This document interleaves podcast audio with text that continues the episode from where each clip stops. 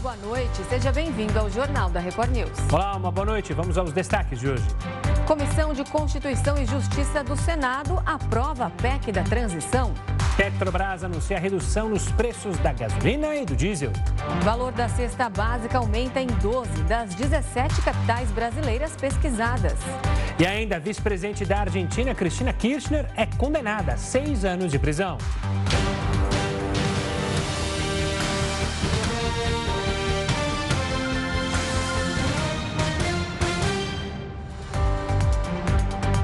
A Comissão de Constituição e Justiça do Senado aprovou a PEC do estouro nesta terça-feira. A proposta eleva o teto de gastos em até 145 milhões de reais por ano. E quem tem os detalhes é o repórter Matheus Escavazini, que está lá em Brasília falando ao vivo. Boa noite, Matheus.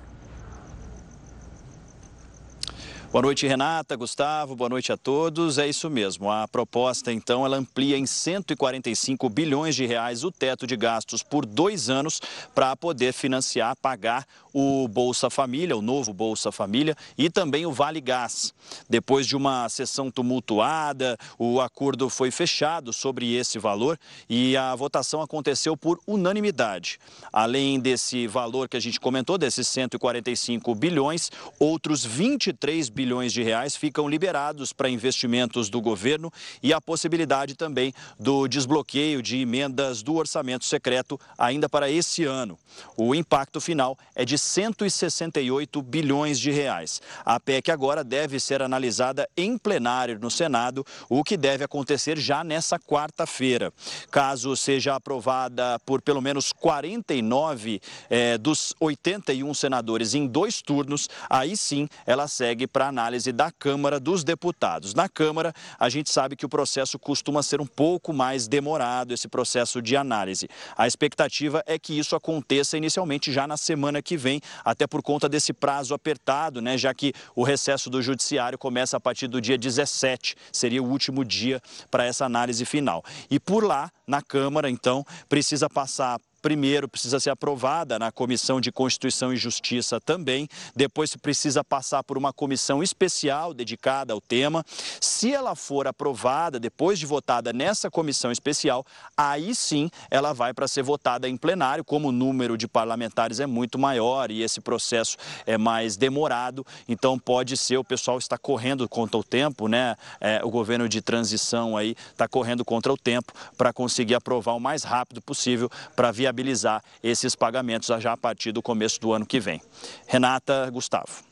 Tá certo, obrigado pelas informações, Matheus. Uma ótima noite. E pela primeira vez em três meses, a Petrobras reduziu os preços da gasolina e do diesel. A estatal anunciou nesta terça-feira que os combustíveis vendidos para as distribuidoras vão ficar mais baratos. O valor do litro da gasolina vai passar de R$ 3,28 para R$ 3,08, uma redução de 6%. Já o preço médio do litro do óleo diesel será reduzido em 8% e será de R$ 4,49. Até então, o valor era de R$ 4,89. O preço aplicado nas bombas depende de acordos entre distribuidoras e postos. A Petrobras afirmou que a redução é coerente com a política de preços da empresa e que busca o equilíbrio com o mercado. Assim como durante boa parte do ano ela foi criticada por repassar a aceleração nos preços, agora tem o benefício para a população de estar aplicando essa política de preços, porque rapidamente ela consegue reduzir para o consumidor final a tendência internacional. Essa foi a primeira vez desde setembro que a estatal diminui o valor dos combustíveis.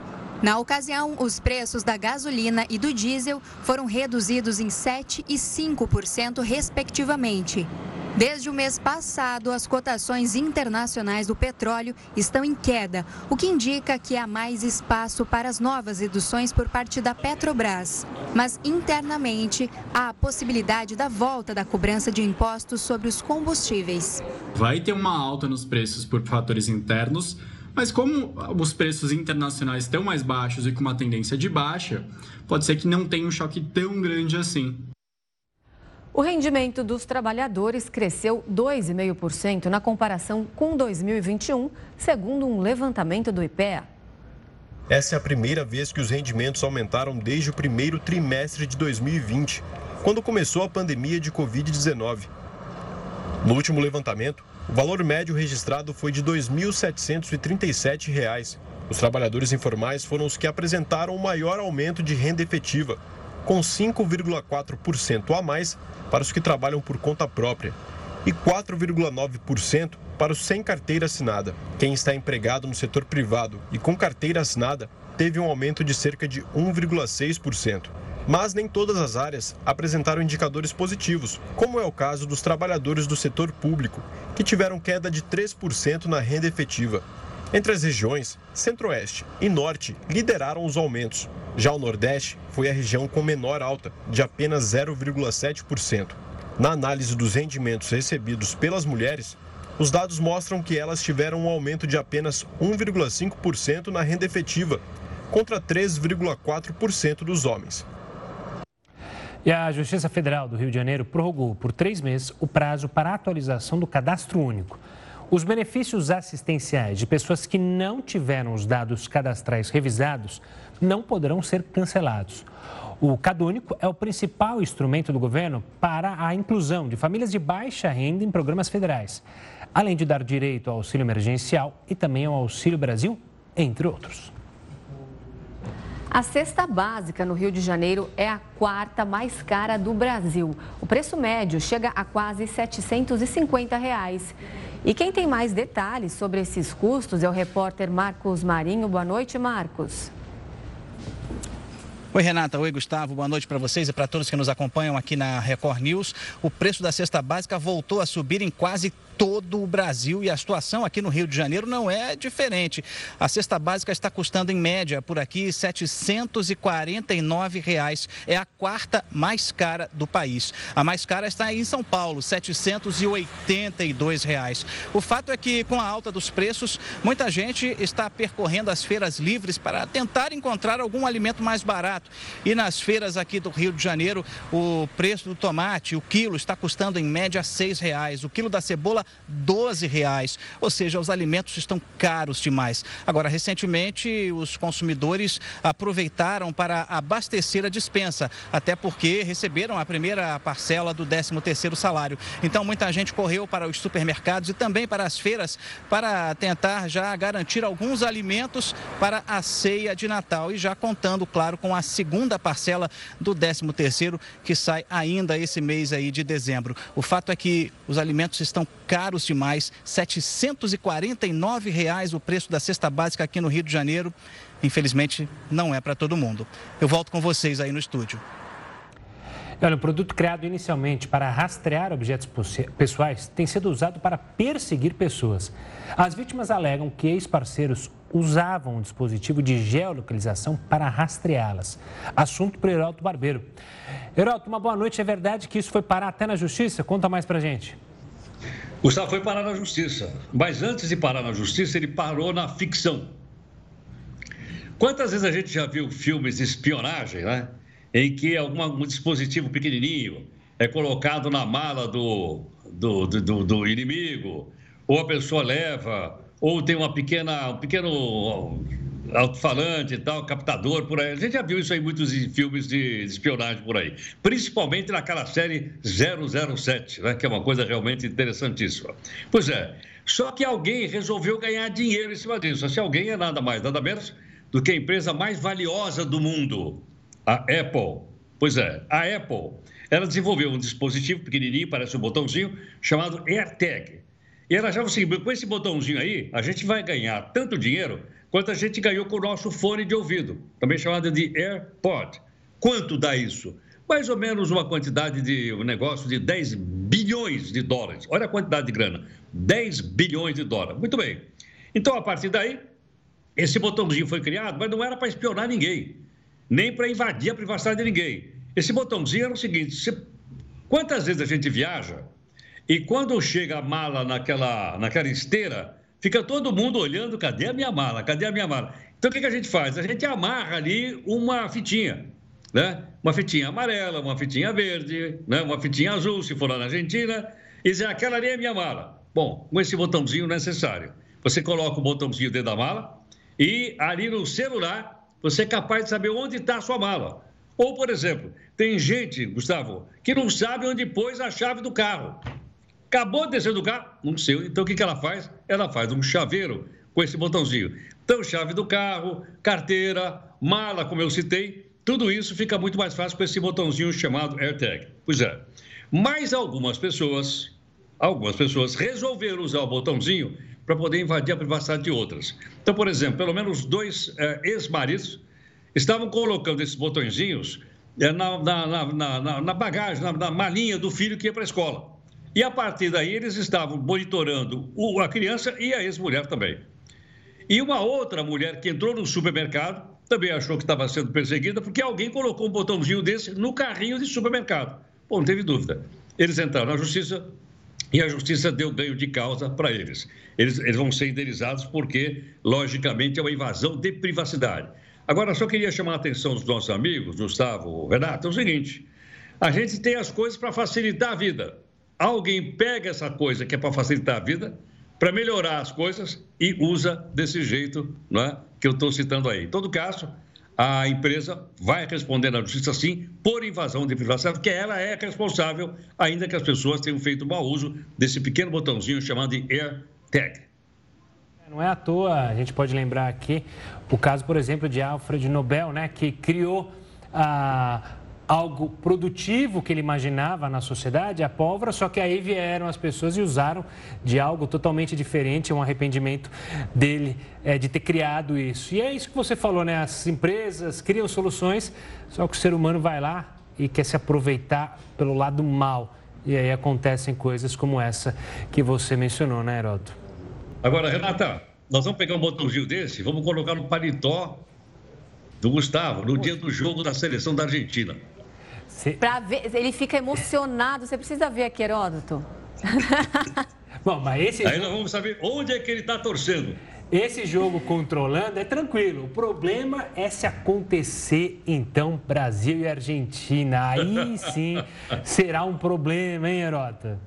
Um problemaço, vai ser um problemão. Metade do coração para lá e metade do coração para cá. Pois é, veremos. Mas vamos de passito, de passito, como diriam os irmãos.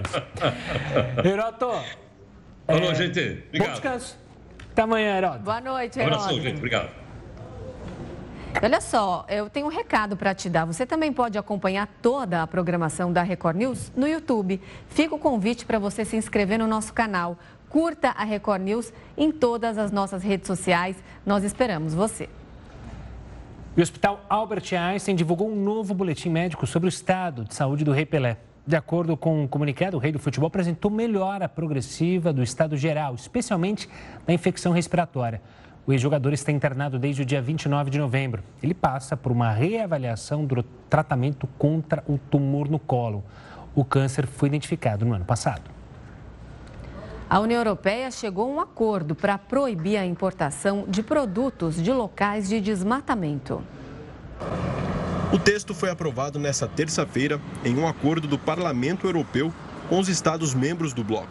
A medida veta a importação de diversos produtos procedentes de áreas desmatadas. O texto foi apresentado em novembro de 2021 pela Comissão Europeia e aprovado pelos Estados-membros. Mas neste ano, os eurodeputados votaram para ampliar os itens afetados pela lei. Estão na lista produtos como cacau, café, soja, azeite de dendê, madeira, borracha e carne bovina, além de derivados. O veto vale para áreas desmatadas depois de 2020 e será válido não apenas para florestas primárias devastadas, mas de todos os tipos. O Parlamento Europeu também pediu a ampliação da medida para outros ecossistemas ameaçados, como o Cerrado, de onde o bloco importa parte da soja. O documento aponta que outros biomas e produtos poderão ser incluídos nos próximos anos. As empresas importadoras vão ser responsáveis pelas cadeias de abastecimento e vão ter que comprovar a rastreabilidade por meio de dados da geolocalização dos cultivos. Agora, o projeto precisa ser votado pelo parlamento. A lei entra em vigor 20 dias depois de sua publicação. E a chuva intensa não dá trégua em dezembro. O mês começou com alerta de temporais em 16 estados, segundo o Instituto Brasileiro de Meteorologia. Na primeira semana de novembro, a temperatura mínima chegou a 9,4 graus Celsius, segundo o Instituto Nacional de Meteorologia. Foi a mais baixa para o mês desde 1974. O mês de novembro e início de dezembro de 2022 foram marcados pelo volume de chuvas acima da média. Os temporais provocaram deslizamentos, alagamentos, destruição de árvores e postes. Além de acidentes, as chuvas fortes também interromperam o fornecimento de energia de muitos bairros. Ao longo do mês de novembro, três episódios de zona de convergência do Atlântico Sul, aquele canal de umidade que atua do norte e corta o nosso país, atuaram e, foram, e foi o responsável aí pelos grandes volumes de chuva e então pelo centro-norte do Brasil, que acarretaram em transtornos em pontos da Bahia, Espírito Santo, Minas Gerais. A zona de convergência trata-se de uma área de instabilidade que fica parada por alguns dias e atinge as regiões do país. Um desses desastres foi o terrível deslizamento que arrastou diversos veículos na região de Guaratuba, no litoral do Paraná. As cataratas do Iguaçu também registram uma vazão de mais de 16,5 milhões de litros de água por segundo. Esse é o maior volume apontado desde 1997. A cidade de Schroeder, no Vale do Itajaí, registrou a maior quantidade de chuva da história. Segundo a empresa de pesquisa agropecuária e extensão rural de Santa Catarina, foram cerca de 686 milímetros em um mês. Ao longo aí do mês de dezembro, a previsão indica que as chuvas vão continuar, vão persistir aí bem espalhadas, principalmente pelo sudeste, centro-oeste, região norte, ali partes é, do Nordeste e principalmente ali é, pelo estado do Paraná. Então, atenção aí, o mês de dezembro ainda promete bastante chuva pela frente. O texto aprovado pela CCJ do Senado prevê 145 bilhões de reais extra-teto durante dois anos. O Jornal da Record News volta já com todas as informações. Nós voltamos a falar sobre a PEC do estouro com o professor de Economia da FGV, Mauro Rochlin. Professor, uma boa noite, obrigado pela participação aqui conosco. Na CCJ, a gente já teve o um encaminhamento da proposta. Eu queria começar perguntando justamente sobre a pequena desidratada que houve nesse aumento de, nesse ampliamento do adicional ali criado pela proposta do governo, que primeiro era 175 bilhões. Agora a CCJ diminuiu para 145 milhões. No mundo político, a gente sabe que sempre o governo joga uma proposta um pouco acima, porque sabe que vai ter que negociar. Você acredita que a gente vai chegar nesses 145 bilhões estabilizados? Ou há espaço ainda para o Congresso diminuir esse estouro? Olha, eu acho que há espaço para diminuir um pouco o estouro. Agora, eu acho também que esse debate em torno do valor, ele é um debate que, na verdade, ele não vou dizer que é pouco importante, claro que não, mas mais importante do que o valor ser de 145, 130 ou 168, enfim, vários valores foram ventilados nos últimos dias mas mais importante é haver uma regra clara que defina até onde o governo pode eh, gastar. Haver uma regra, uma disciplina fiscal que mostre ao mercado que o governo não vai perder o controle das contas públicas, não vai se endividar de uma maneira avassaladora, não vai colocar em risco a solvência da sua dívida. Eu acho que isso é o mais relevante. De qualquer maneira, esse valor de 145 bilhões de reais, eu acho suficiente, ele cobre o Bolsa Família de 600 reais, ele permite que o governo conceda mais 150 reais de renda para famílias por filho, e, e, portanto, eu acho que isso representa uma vitória, de fato, do governo eleito. Mauro, inicialmente, né, a ideia original era que essa PEC ficasse fora do teto de gastos e aí depois ela acabou sendo incluída é, ali como um extra-teto desse valor. É, é, essa decisão acontece justamente aí para acalmar os ânimos do mercado financeiro? Olha, sim, de uma certa maneira, sim. Eu acho que acalma o mercado financeiro e, ao mesmo tempo, é, abre também um espaço para o governo gastar além desse valor, 145 bilhões que foi mencionado há pouco. Existe uma, uma, um outro dispositivo que permite que o governo gaste mais 23 bilhões caso hajam receitas extraordinárias. Ou seja, se o comportamento das receitas do governo ao longo do ano é, apresentar uma melhora em relação ao previsto, o governo pode gastar mais 23 bilhões de reais, além, do, além dos, dos 145 bilhões que já extrapolam no teto. Mas, de qualquer maneira, eu insisto que a grande questão é o quanto que o governo está comprometido com alguma disciplina fiscal. Eu acho que isso é o mais relevante. E, e quando essa PEC ela também prevê que o governo tem seis meses para apresentar uma nova regra, ou seja, a regra do teto de gastos vai caducar, vai caducar, eu digo porque o acordo é que ela deixe de valer para que uma nova regra passe a ser o, o, o, estabelecido, e isso tem que acontecer nos próximos seis meses. No final das contas, eu acredito que o debate em torno de uma regra de disciplina fiscal é muito positivo. Alguns anos atrás, até alguns anos atrás, a gente não tinha esse tipo de postura. A gente tinha o, o teto de gastos, é verdade. Antes disso, havia eventuais compromissos com superávites primários, com arrecadações maiores do que despesas, mas o fato do país hoje está debatendo, está discutindo uma questão tão relevante como, como essa e está se propondo a é, cumprir, a estabelecer uma regra que discipline gastos do governo, eu acho extremamente positivo. Moro, ainda nesse ponto, né, sobre esse novo regime fiscal que o novo governo terá que apresentar, como criar uma regra que, de fato, o mercado, os investidores internacionais confiem, porque o teto de gastos foi criado lá no governo Michel Temer. E quando a gente está falando hoje, em 2022, sobre a PEC do teto, mas durante todos os últimos quatro anos, foi estourado o teto, o teto não foi respeitado.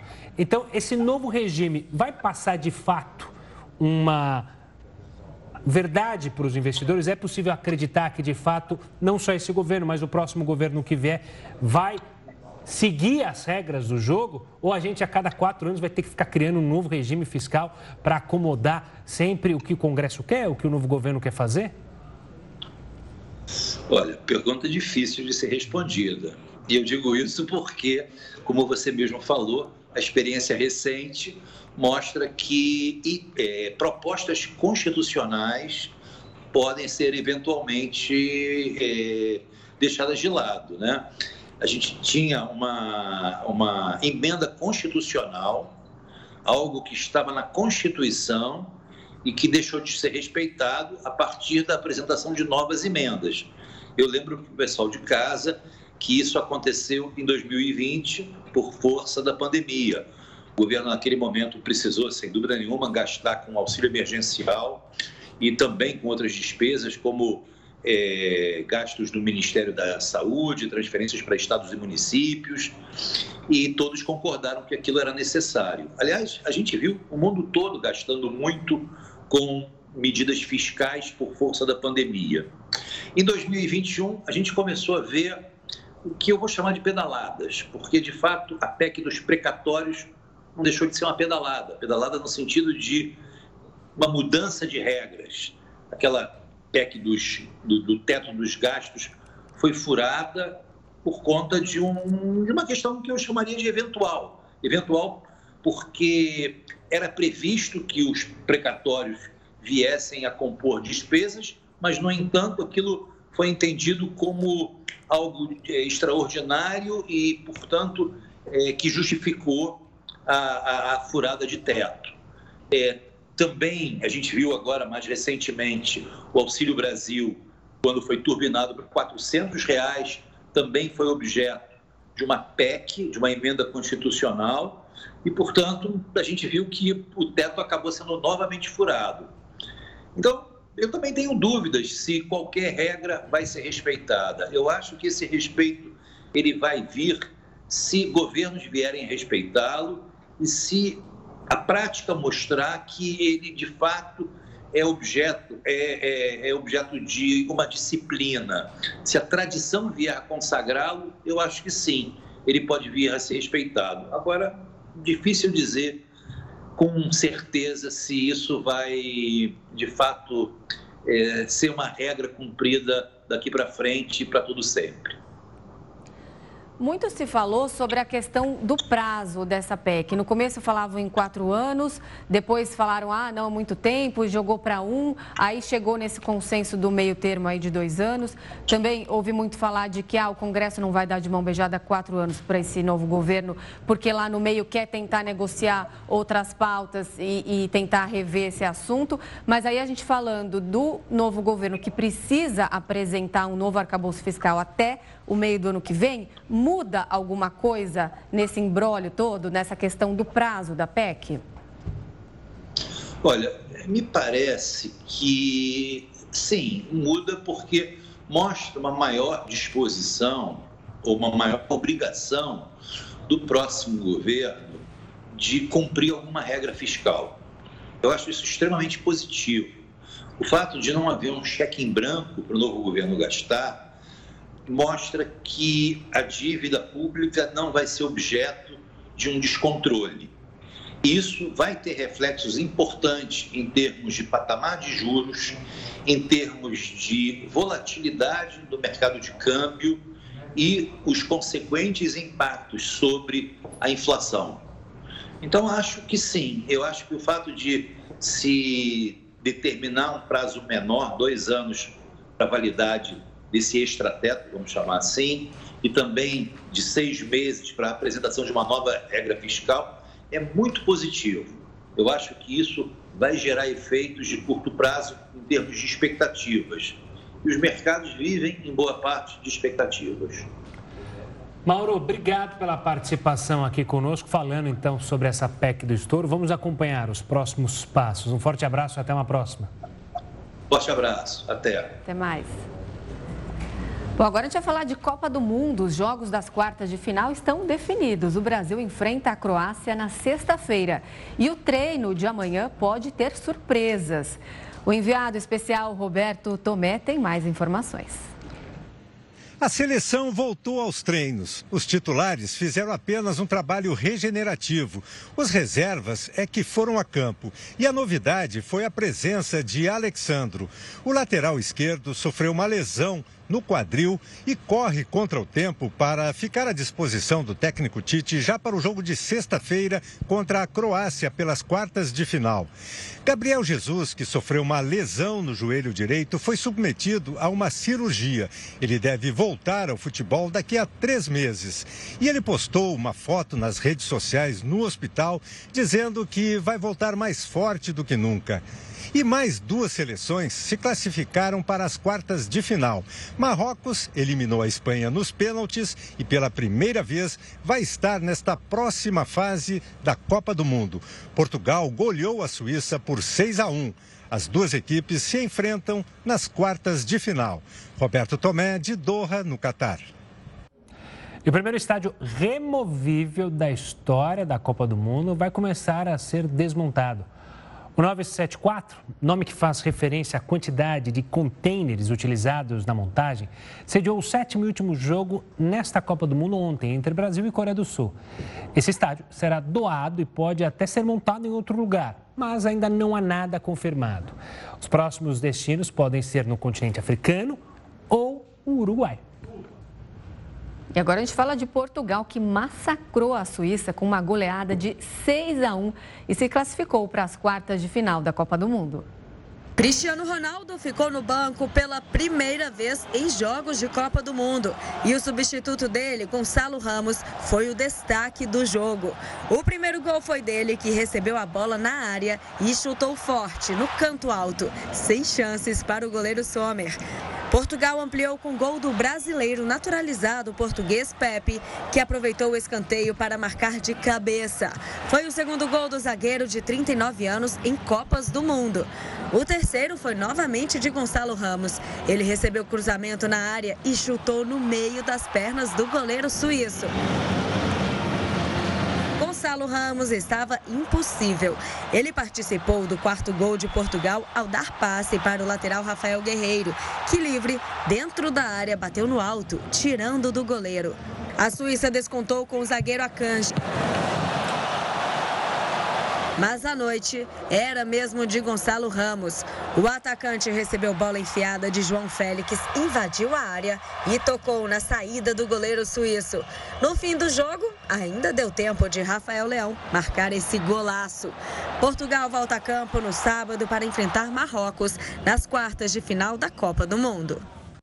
Pois é, Marrocos, isso mesmo.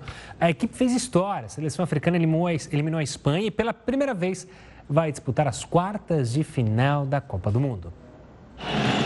A Espanha era uma das favoritas. Depois da goleada de 7 a 0 na estreia contra a Costa Rica, muita gente colocou os espanhóis como um dos times a serem batidos na Copa. Marrocos era considerado uma zebra. Na primeira fase, no grupo com Bélgica e Croácia, ninguém apostava na classificação marroquina, ainda menos em primeiro lugar. Mas em campo, o que se viu foi o equilíbrio absoluto.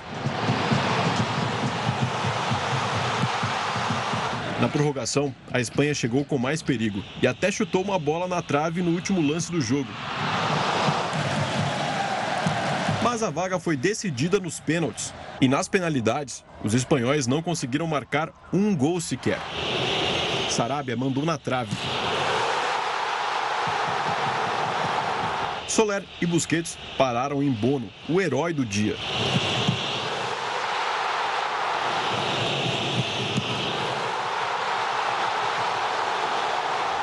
Na cobrança final, Hakimi, que nasceu na Espanha, cobrou com categoria e garantiu o time marroquino nas quartas de final pela primeira vez na história. O Jornal da Record News vai para um rápido intervalo e volta já. Estamos de volta para falar que o presidente Vladimir Putin se reuniu com conselheiros militares para discutir a segurança interna do país após a Ucrânia atacar pelo segundo dia seguido alvos militares em território russo. Para comentar a preocupação de Putin em relação à ofensiva ucraniana, a gente conversa com Paulo Velasco, professor de Política Internacional da Universidade do Estado do Rio de Janeiro. Professor, uma boa noite. Obrigado pela participação aqui conosco. A gente já fala há meses e meses sobre essa guerra. Mas esse caso chama a atenção, né? Porque é uma ofensiva da Ucrânia atacando pontos fora ali da Ucrânia. Chama a atenção e o quão importante é esse fato para o desenrolar dessa guerra, professor? Muito boa noite. É, fato muito importante, né? Porque até aqui estávamos vendo nos últimos meses é, a Rússia perdendo fôlego na sua ofensiva, tendo que reagrupar tropas, né? É, e de alguma maneira recuando né, no território ucraniano, né, o que permitiu, inclusive, às tropas da Ucrânia né, avançarem né, e reconquistarem né, espaços importantes no país, ali no leste eh, da Ucrânia. Mas agora vemos uma ofensiva ucraniana sobre o território russo. Né? Então, esse efetivamente é um fator uh, novo que causa ainda mais preocupação né, para o governo de Vladimir Putin e amplia, inclusive, né, as críticas eh, sobre a ofensiva militar russa. Né? Já tínhamos visto, eh, desde meados do ano, né, a partir ali de julho e agosto, né, alguns questionamentos crescentes né, dentro da própria Rússia, uh, não só da sociedade civil, mas também de integrantes do governo, contra justamente equívocos que teriam sido levados a cabo pelos comandantes militares. O Putin trocou o comando militar na Ucrânia, né, aqueles que estavam elaborando as estratégias né, eh, no território ucraniano, mas agora tem que lidar né, com esse cenário constrangedor né, e novo, né, que são ataques da Ucrânia é, perpetrados contra né, território continental russo, né, o que, claro, causa mais preocupação. Né, por isso, nessa reunião de emergência do Conselho de Segurança na Rússia, né, com os conselheiros militares do Putin. Aí, junto com isso, o Dmitry Peskov, lá o porta-voz do Kremlin, é, disse que decisões sérias e muito importantes precisariam ser tomadas diante desse fato. O que a Rússia pode fazer agora é, em relação a essa ofensiva ucraniana inesperada? Bom, já começou uma nova narrativa, né, por parte do governo russo, né, o que o Kremlin está né, usando como retórica, né, para esses ataques, né, de que são práticas terroristas, né, foi usado o termo terrorismo, né, por parte do governo russo para se referir, né, a esses ataques contra o território russo, né, a partir daí né, naturalmente a Rússia ela pôde buscar é, responder né, de maneira ainda mais dura né, contra a Ucrânia, né, de certa maneira justificando né, é, quaisquer atos né, que venham a ser né, condenados pelo uso excessivo da força né, como uma resposta ao terrorismo. Né? Quando se coloca em cena a questão do terrorismo, meio que vira um vale-tudo. Né? Já vimos a Rússia fazer isso há 20 anos, quando estava combatendo ali movimentos separatistas dentro da Rússia, né, sobretudo ali na região da Chechênia, do Daguestão, né, no Cáucaso Russo, e agora volta né, a haver né, essa referência a terrorismo, né, só que agora, no caso, né, contra eh, as ações militares praticadas pela Ucrânia. Então, isso pode levar né, não só uma escalada e aumento da ofensiva russa em resposta aos ataques ucranianos, né, como inclusive ao uso, né, eventualmente, de estratégias de práticas que, em condições normais, eh, não seriam eh, usadas. Né? Mas, em resposta ao terrorismo, né, amplia-se eh, geralmente o grau de musculatura militar né, que pode ser usada para responder a atos do tipo. Então, já começou uma nova narrativa, uma nova retórica por parte do governo russo, né, que certamente levará a novos episódios nos próximos dias. Professor, a gente tem acompanhado inúmeros casos que colocam em descrédito esse poderio militar russo. Isso já começa a ser questionado dentro da Rússia ou pode ser questionado, já que a gente teve trocas no comando, em peças importantes do comando militar, teve derrotas importantes, recuos.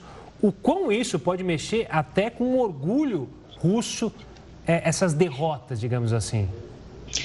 Já está mexendo, na verdade, né? Quer dizer, é, claramente é algo que pega de surpresa aqueles que ainda enxergavam a Rússia né, como uma grande potência militar. Né? Claro que o país tem uma envergadura né, certamente considerável, né, mas Uh, ao longo desses quase 10 meses de conflito, né, temos visto uh, alguns cenários que causam espécie, causam surpresa. Né? A Rússia tem tido uma dificuldade né, para posicionar né, suas tropas no território ucraniano, né, fez algumas ofensivas muito mal sucedidas que depois né, levaram a recuos, uh, teve, se viu obrigado em mais uma ocasião a reagrupar tropas, né, justamente porque estava com, com as tropas muito esparsas né, ali pelo território ucraniano e muito vulneráveis, além de alguns erros logísticos mesmo. Né? Uh, vimos ali uh, veículos de combate russos né, que ficaram sem combustível, por exemplo, né, por erros eh, em termos de abastecimento, erros logísticos. Quer dizer, isso causa efetivamente né, no Ocidente uma certa surpresa né, que mostra limitações né, financeiras né, uh, e mesmo técnicas né,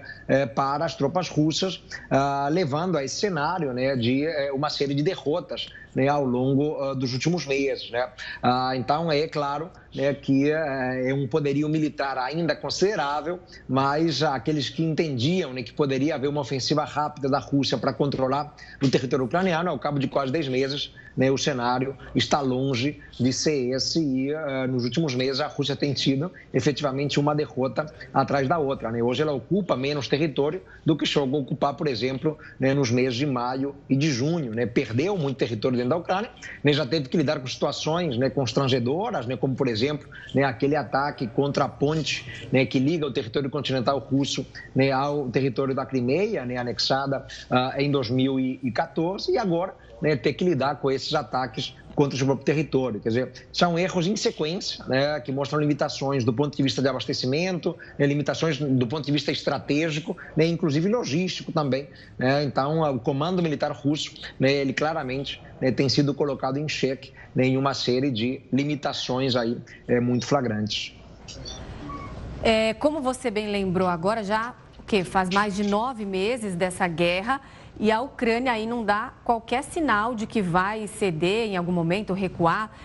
Hoje, o presidente Volodymyr Zelensky esteve lá na região de Donbás, em Donetsk, e ele até falou para as tropas que estavam lá, dizendo que da próxima vez que ele voltar ali na região leste do país, que ele espera que é, ele, ele, ele falou, espera encontrar é, Donetsk totalmente livres, totalmente da, sendo nosso, da Ucrânia. E falou, disso, falou isso também em relação à Crimeia, que como você também falou agora, foi anexada em 2014, então, que já há oito anos. A esperança do presidente é também recuperar essas regiões que já são, até a Crimeia, já considerada uma península da Rússia? É, bem por aí, né? O, o Zelensky ele tem insistido muito nesse ponto, quer dizer, não só ele não vai ceder novos territórios é, à Rússia, como a intenção dele recuperar né, a Península da Crimeia, que foi perdida em 2014, né, após a anexação russa. Né?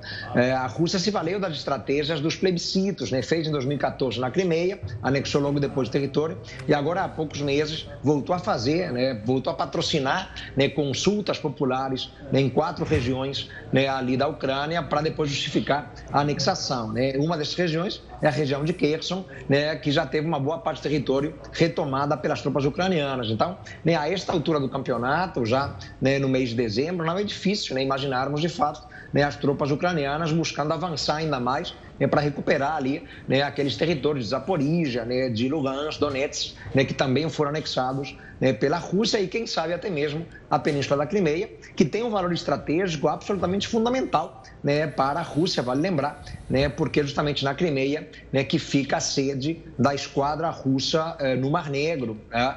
Então, é uma área muito importante, a base ali de Sebastopol. Né? Então, eh, para a Ucrânia recuperar essa península, né, seria quase que um golpe de misericórdia definitivo né, sobre a Rússia, né, e é, se o moral das tropas russas né, já se vê é, bastante abalado, né, com uma eventual perda, por exemplo, né, de Lugansk, Donetsk, Zaporizhia e eventualmente né, do território da Crimeia, né, isso seria realmente algo fatal, né, quem sabe até para o próprio governo de Vladimir Putin a esta altura, muitíssimo contestado já.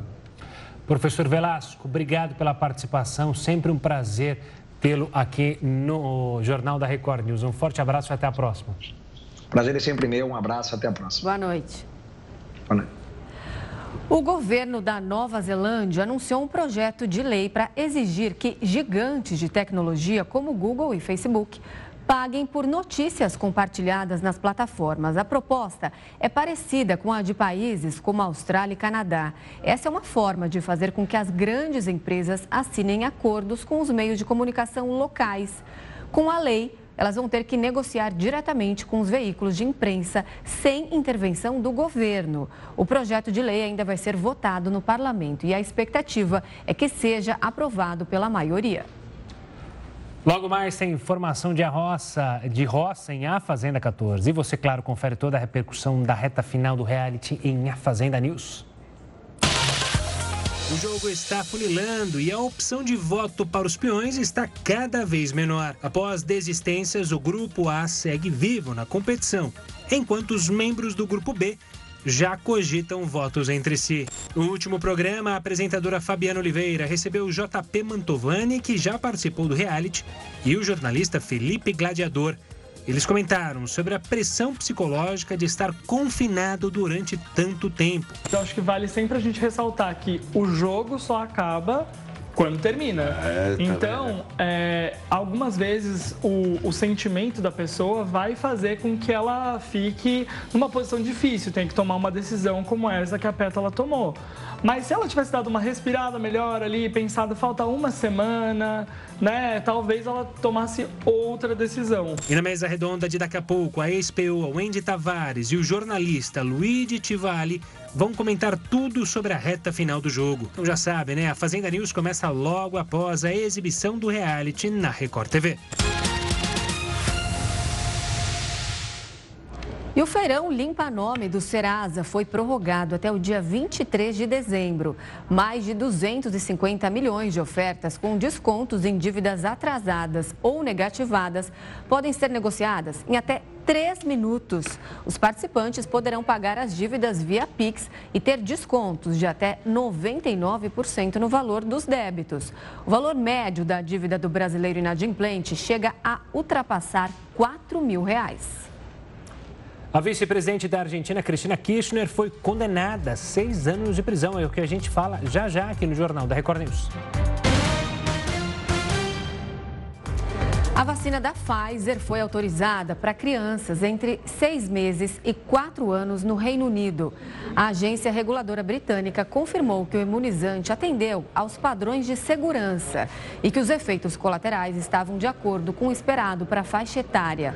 O Comitê de Vacinação e Imunização agora vai determinar se inclui o imunizante da Pfizer no programa de vacinação para os bebês. No Brasil, ele já foi autorizado para uso nesta faixa etária pela Anvisa. O Ministério da Saúde liberou a vacina apenas para crianças a partir de seis meses com comorbidades. Após quase três meses do início dos protestos no Irã, mais de 400 pessoas já morreram, segundo uma ONG especializada em direitos humanos. A onda de protestos foi desencadeada pela morte de Massa Mini no dia 16 de setembro. A jovem de 22 anos foi detida por supostamente violar o código de vestimenta obrigatório às mulheres. As manifestações, que já ocorrem há quase três meses, são uma das mais fortes que o regime iraniano já enfrentou. Autoridades locais acusam potências estrangeiras de encorajar os protestos para desestabilizar o país. O Ministério Público do Irã anunciou que a Polícia da Moralidade foi extinta, o que foi recebido com cautela por observadores internacionais, uma vez que as mulheres continuam sendo forçadas a usar o véu em público. Para agravar ainda mais a crise, diversos comércios fecharam as portas em dezenas de cidades em apoio à greve geral. O governo, no entanto, não confirma os fechamentos. Mais de 440 pessoas, entre elas 60 menores de idade, já foram mortas pela pelas forças de segurança do país, de acordo com a ONG Iran Human Rights. As autoridades também prenderam mais de 14 mil pessoas e seis foram condenadas à morte. E a vice-presidente da Argentina, Cristina Kirchner, foi condenada a seis anos de prisão por corrupção. Além disso, ela não poderá assumir nenhum cargo público pelo resto da vida. A política foi considerada culpada por administração fraudulenta em contratos de obras públicas, quando ainda ocupava a presidência do país. Apesar da condenação, Kirchner não será presa em breve. Além de ter foro privilegiado, ainda cabe recurso em outras instâncias. A vice-presidente nega as acusações e se diz vítima de perseguição política. A cápsula Orion está voltando para a Terra depois de sobrevoar a superfície da Lua. Depois de concluir o voo de três semanas, ela deve pousar no Oceano Pacífico no dia 11. Por se tratar de um teste, a cápsula não tem tripulação e está ocupada apenas por bonecos. Ainda assim, a Orion atingiu uma marca histórica. Foi a primeira vez desde o programa Apollo que uma espaçonave projetada para viagens humanas chegou tão perto da Lua. No mês passado, o lançamento deu início ao programa Artemis 1, o objetivo é estabelecer uma base no satélite que sirva como ponto de partida para uma futura exploração de Marte. E um estudo apontou que é possível atingir a remissão do diabetes apenas com uma dieta de baixa caloria. Bastante comum, o diabetes afeta quase 17 milhões de pessoas no Brasil com idades entre 20 e 79 anos. O país é o quinto no ranking mundial, atrás apenas de Estados Unidos, China, Índia e Paquistão. De acordo com a Sociedade Brasileira de Diabetes, cerca de 90% dos pacientes apresentam tipo 2 da doença, a diabetes mellitus, que se caracteriza pelo aumento dos níveis de glicose no sangue. A pessoa que tem diabetes tipo 2, ela então produz a insulina, mas ela não consegue utilizá-la, num quadro que chamamos de resistência à ação da insulina Essa doença ela acontece, claro, por fatores genéticos, mas também por fatores de risco que são modificáveis, como por exemplo, o sedentarismo, o excesso do peso, a obesidade. Mas um estudo apontou que é possível ter uma remissão da doença apenas com dieta de baixa caloria. O programa de controle de peso utiliza uma fórmula chamada de substituição total da dieta e se mostrou eficaz para levar a diabetes tipo 2 à remissão, inclusive para um grupo de pessoas do sul da Ásia, população conhecida por ter um risco significativamente maior para a doença. Segundo os pesquisadores, esse benefício acontece porque reduz os danos causados pelo acúmulo de gordura no fígado. No geral, 35% dos participantes perdeu mais de 10% do peso corporal, o que levou a gordura do fígado cair de 15,3% para 8,6%. Claro, uma dieta que gere restrição calórica e que faça o indivíduo perder peso pode sim levar à remissão, ou seja, ao controle do diabetes.